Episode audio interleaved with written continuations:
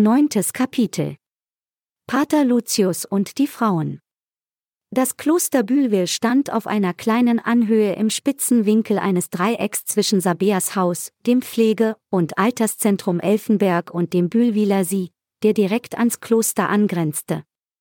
Genau genommen verfügte Bühlwil über zwei Klöster. Durch einen kleinen Buchenwald vom Mönchskloster abgetrennt befand sich ein Nonnenkloster.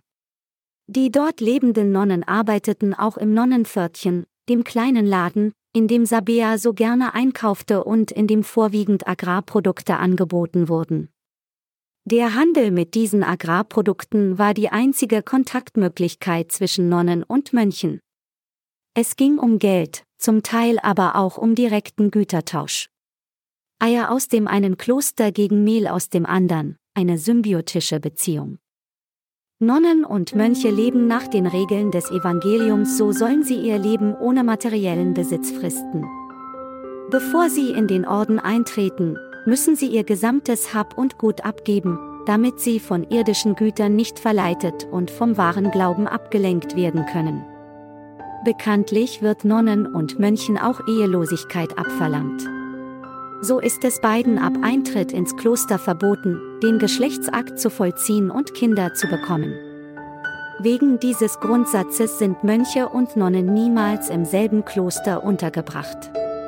Auch in Bühlwil waren die beiden imposanten mittelalterlichen Gebäude separiert. Das gesamte Leben von Nonnen und Mönchen soll Gott gewidmet sein. Aus diesem Grund sollen sie auch das von Gott gewollte praktizieren, nämlich Nächstenliebe. Weil es sich auch bei ihnen nur um Menschen handelt, kann es zwar zu Streitigkeiten kommen, Mönche und Nonnen sind sich aber im Klaren, dass Streit, Neid und Eifersucht zu den Todsünden gehören. Pater Lucius, der Vorgänger von Pater Zino, ging im Klostervorhof nervös auf und ab, wie ein Löwe, den man der Freiheit beraubt hat. Bis zum heutigen Tag verdrängte er die Tatsache, dass er mit 17 Jahren vom eigenen Vater vor den Toren des Klosters abgesetzt worden war. Der letzte Blick war eiskalt gewesen. Nie würde Pater Lucius vergessen, wie gleichgültig sein Vater ins Auto gestiegen und davongefahren war. Die erste Zeit im Kloster war ihm sehr schwer gefallen. Erst nach Jahren hatte er den weltlichen Gelüsten, denen er als Kind sehr zugetan gewesen war, er hatte fürs Leben gern gegessen, entsagt und sich entschieden, ein strenges Leben in seinem Orden zu führen. Ein Asket war er geworden, und es bereitete ihm keinerlei Mühe, fleischlichen Gelüsten wie etwa dem Essen zu entsagen. Auch arbeitete er an seinem, wie er zu sagen pflegte, reinen Inneren und vermied Streit, Neid und Eifersucht. Nun gab es da etwas in seinem Leben, das ihn bis in den Schlaf in seiner kärglichen Zelle hinein verfolgte, ihn mit weichen, warmen Armen umfasste und ihn niemals losließ, Frauen. Pater Lucius litt an einer ausgesprochenen Feminophilia, es gab nichts, das er mehr liebte als Frauen, und seine Gedanken kreisten fast ununterbrochen um das zarte Geschlecht, vor dem er sich tief verneigte, das er aber auch bis in die letzte Zelle seines Körpers begehrte. In seiner ersten Zeit im Kloster hatte er den Beischlaf mehrmals vollzogen, gewiss, und seine Jugend war ihm dabei zugute gekommen. Da waren Anna, die Bühlwiler Metzgerstochter, Stine, die Frau des Postboten und Todheld, eine fleißige Bäuerin aus der unmittelbaren Nachbarschaft des Klosters. Diese drei Frauen und das, was er mit ihnen genossen hatte, ging ihm niemals mehr aus dem Kopf und hatte sich wohl für alle Zeiten in seiner Seele festgesetzt. Auch nachdem er als Pater eingesetzt worden war, hatte er sich nicht enthalten können. Die weichen Lippen einer gewissen Angela Hull waren ihm in bester Erinnerung.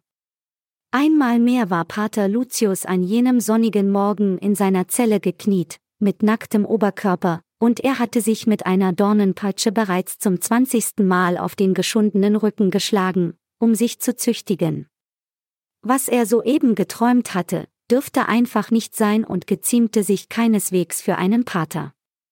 Angela Hull hatte sich in seinem Traum einmal mehr seiner Seele bemächtigt und ihm im Schlaf Lust bereitet. Nach seinem Gang über den Klosterhof bestieg Pater Lucius die ausgetretene Treppe hinunter in den Käse- und Weinkeller, fuhr mit der Hand liebevoll über die kühlen Flaschen mit Bühlwiler Riesling, genoss den Kellergeruch und den duftenden Käse und schob einen Holzriegel beiseite. Dahinter öffnete sich ein langer, dunkler Korridor. Dieser war bereits vor längerer Zeit gebaut worden, von einem seiner Vorgänger, und diese Patres hatten, mit Geldern des Vatikans, unterirdische Stätten der Begegnung ausgehoben, Stätten, die ihnen die heimliche Begegnung mit Frauen ermöglicht hatten. Mit Marion, der Großmutter von Sabea, mit Sina, deren Mutter, oder mit Walpurga, Brunhild und Liliana aus dem Nonnenkloster. Immer weiter waren diese Gänge ausgebaut worden, sie reichten unter dem Bühlwiler sie hindurch, mündeten in den unterirdischen Gewölben des Nonnenklosters, unter dem Keller von Sabeas Haus, aber mittlerweile auch im Gerätekeller des Pflege- und Alterszentrums Elfenberg sowie unter dessen Gartenhaus. Die unterirdischen Katakomben des Mönchsklosters Bühlwil waren gleichsam dessen Lebensader, denn was gab es Schöneres, als sich nach dem Lesen von Psalmen, der Verköstigung im Refektorium, dem vierstündlichen Gebet in der kleinen Kapelle und der harten Arbeit auf den Äckern rund um die mittelalterlichen Gebäude dem weichen, warmen Körper einer Frau hinzugeben? Pater Lucius Schläfen pulsierten, als er in den lichtlosen Korridor vordrang.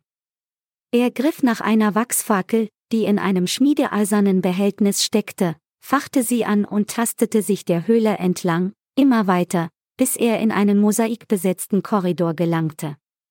Man schrieb das Jahr 1977, Jimmy Carter war am 20. Januar als 39. Präsident der USA vereidigt worden. Das Flugzeugunglück von Teneriffa war die größte Katastrophe in der Geschichte der zivilen Luftfahrt und die Rote Armee-Fraktion RAF überzog Deutschland mit einer politischen Gegenkultur, die man später als Terrorismus bezeichnen sollte. Dann sah der mittlerweile 50-jährige, aber viel jünger aussehende Pater Lucius das leuchtende Haar der blutjungen Sina, Sabeas künftiger Mutter. Er war am Ziel. Schon nur ein leichtes Berühren ihrer Schulter zum Gruß ließ ihn vor Lust fast bewusstlos werden. Dann steckte er den Schlüssel ins Schloss und betrat mit der jungen Frau ein Wohngewölbe, das seinesgleichen suchte. Er tastete nach dem Lichtschalter, vergaß sein Amt als Pater, Gott und alle Todsünden und zog die hübsche Sina an sich.